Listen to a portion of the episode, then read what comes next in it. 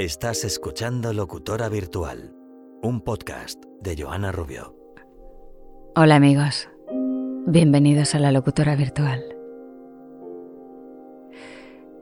El programa de hoy creo que es uno de esos programas que conviene escuchar por la noche, ¿no?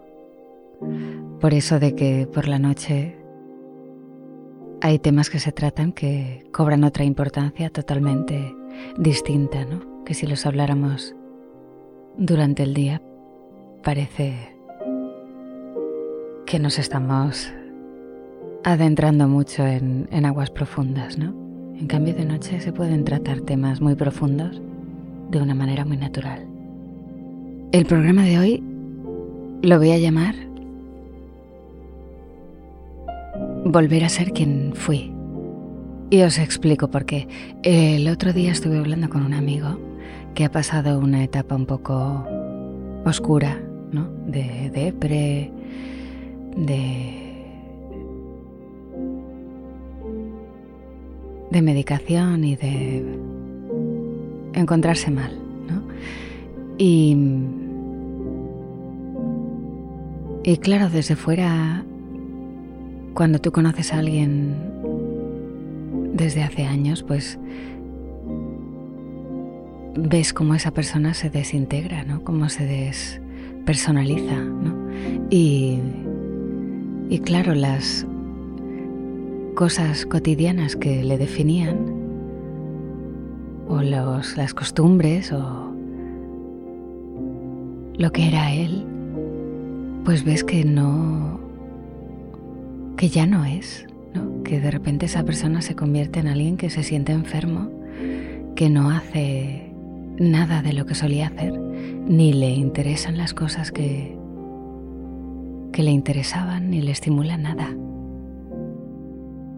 Y es, es muy duro porque no hay palabras para animar a alguien que está pasando por un bache así. Esto no es, vamos, anímate, vamos a tomar algo que te dé el aire. No es, no es tan fácil, ¿no?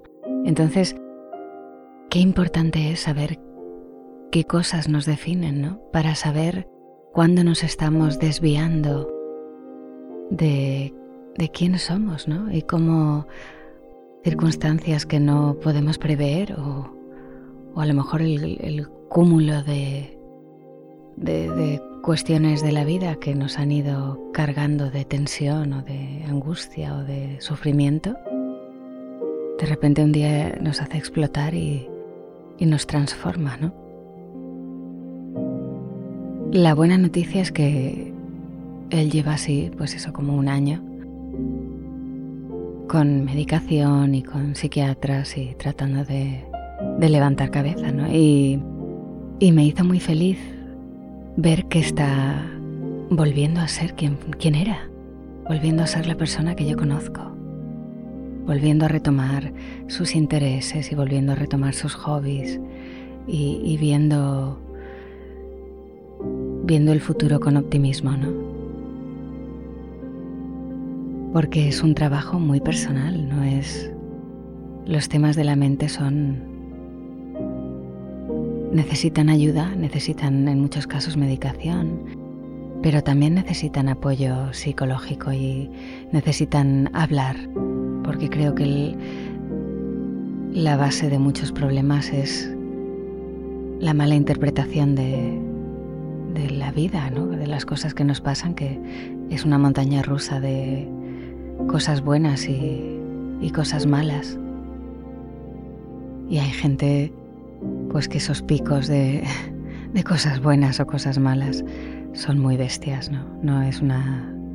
La vida no es fácil para nadie, estoy segura, y, y para algunos mucho más difícil, ¿no? Y hablando con él, pues eso, eh, hablábamos de eso, ¿no? De cómo...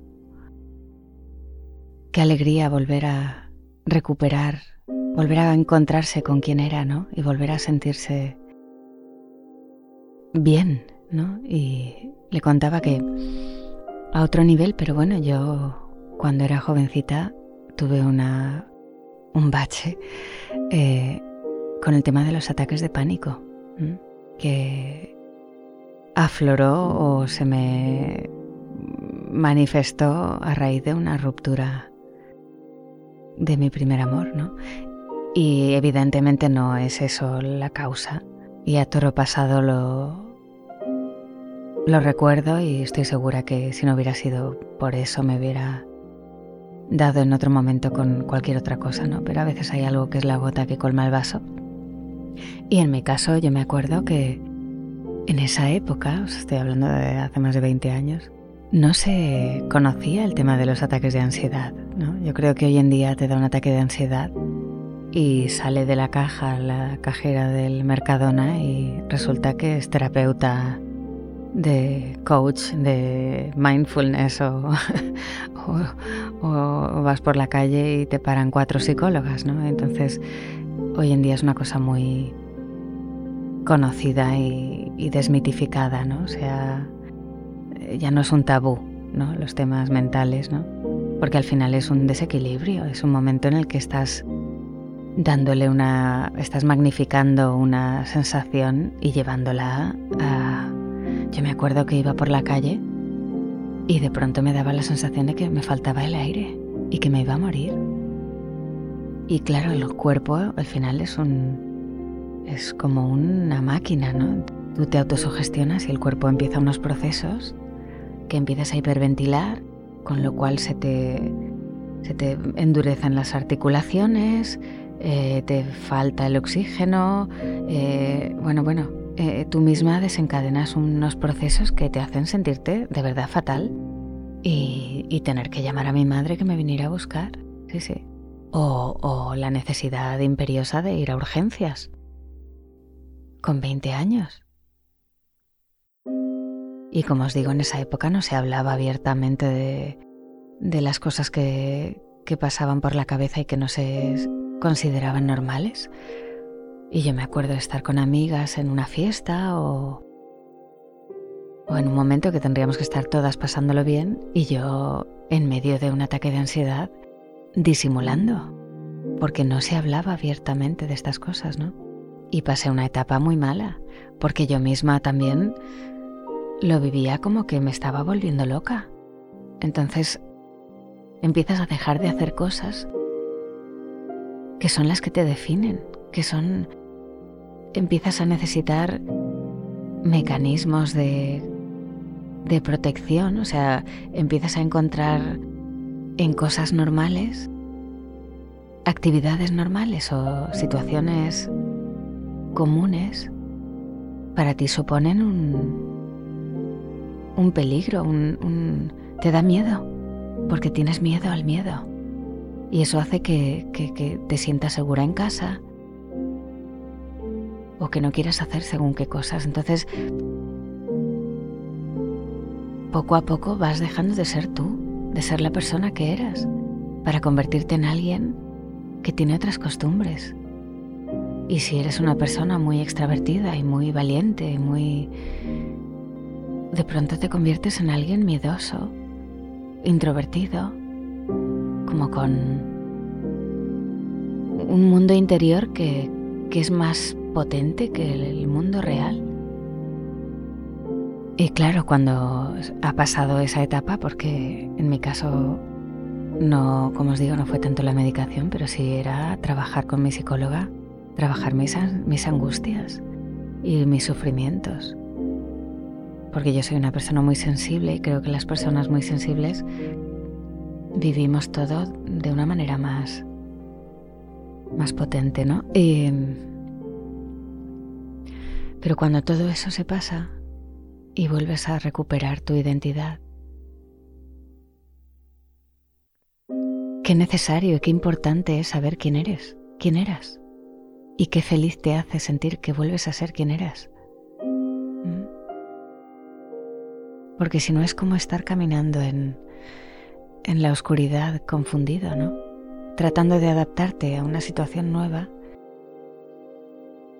pero sin ser tú y sin saber quién eres. Y esa desviarte de tu, de tu personalidad, si no te das cuenta y dejas que, que se vaya alejando de quién eres tú, llega un momento que no te reconoces y que te has acomodado en una persona que no eres tú, que te presentas así ante el mundo y ante la gente que te conoce y ante quien no te conoce, que ya solo sabe eso de ti, solo conoce a esa persona que no eres tú.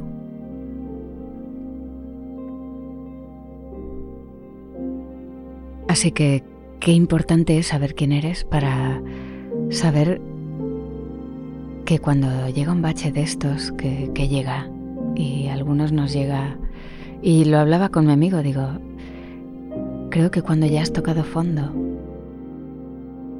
ves las cosas desde otra perspectiva, ¿no? Y ya, como le decía, cuando estar normal y sentirte tú, no esperas más que no estar mal, solo esperas estar bien. La normalidad es felicidad. Yo me acuerdo que el no tener un ataque de ansiedad para mí era un motivo de felicidad. No aspiras a nada más que estar normal. Y cuando tu normalidad es estar mal, tu sueño es salir de esa pesadilla, de sentirte enfermo, sentirte infeliz.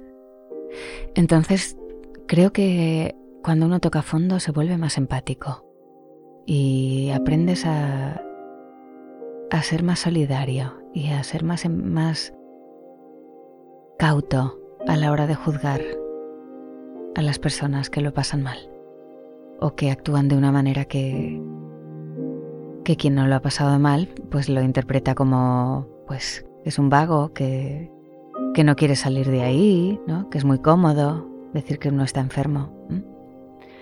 Entonces aprendes a hablar con más cautela, ¿eh? a ser más consciente de que de que todos podemos pasar por ahí. Algunos ya hemos pasado y a otros les les puede pasar. Entonces em, sí, no perdamos de vista quién somos, ¿no? Analicemos qué cosas nos definen y qué cosas nos hacen felices. Porque si en algún momento tenemos un, un momento bajo que nos obliga a estar en un impasse, ¿no? Aceptar que a veces hay que parar, ¿no? Y recuperarse y trabajar, trabajar sobre todo que creo que hay mucha gente que está muy mal psicológicamente, que está muy dolida, que está muy. está muy. ¿Cómo diría? Gente muy retorcida, ¿sabes? Que, pero no es maldad, es simplemente sufrimiento que no está bien encauzado. ¿no?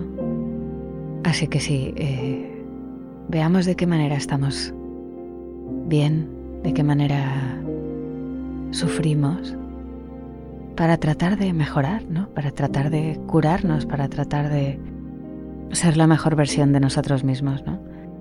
Y si seamos más solidarios con las personas que lo pasan mal, porque todos podemos estar ahí. Y bueno, estoy segura que muchos de los que me escucháis habéis tenido etapas bajitas. Y, y bueno, y habrá otros que no, pero la vida no es fácil igual que en mi caso, ya os digo, eh, yo considero que he sufrido bastante, eh, que he tenido ya mi, mi dosis de, de vivir en mi mundo interior sufriendo y que se pasa. Ese es el mensaje que quería dar, que, que todo se pasa, que, que las personas que lo estéis pasando mal, que sepáis que hay un que se sale del agujero, ¿eh?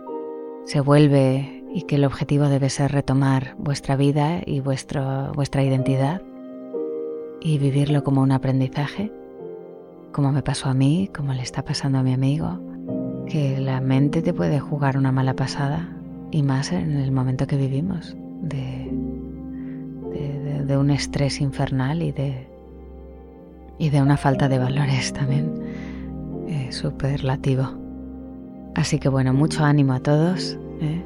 Recordemos, analicemos quién somos para no perder nunca de vista nuestra identidad, para volver a ella cuando, cuando sea posible. ¿Vale? Venga, un besito muy fuerte y a descansar si lo estáis escuchando de madrugada. Y adelante con el día si, si es de día. Un besito fuerte.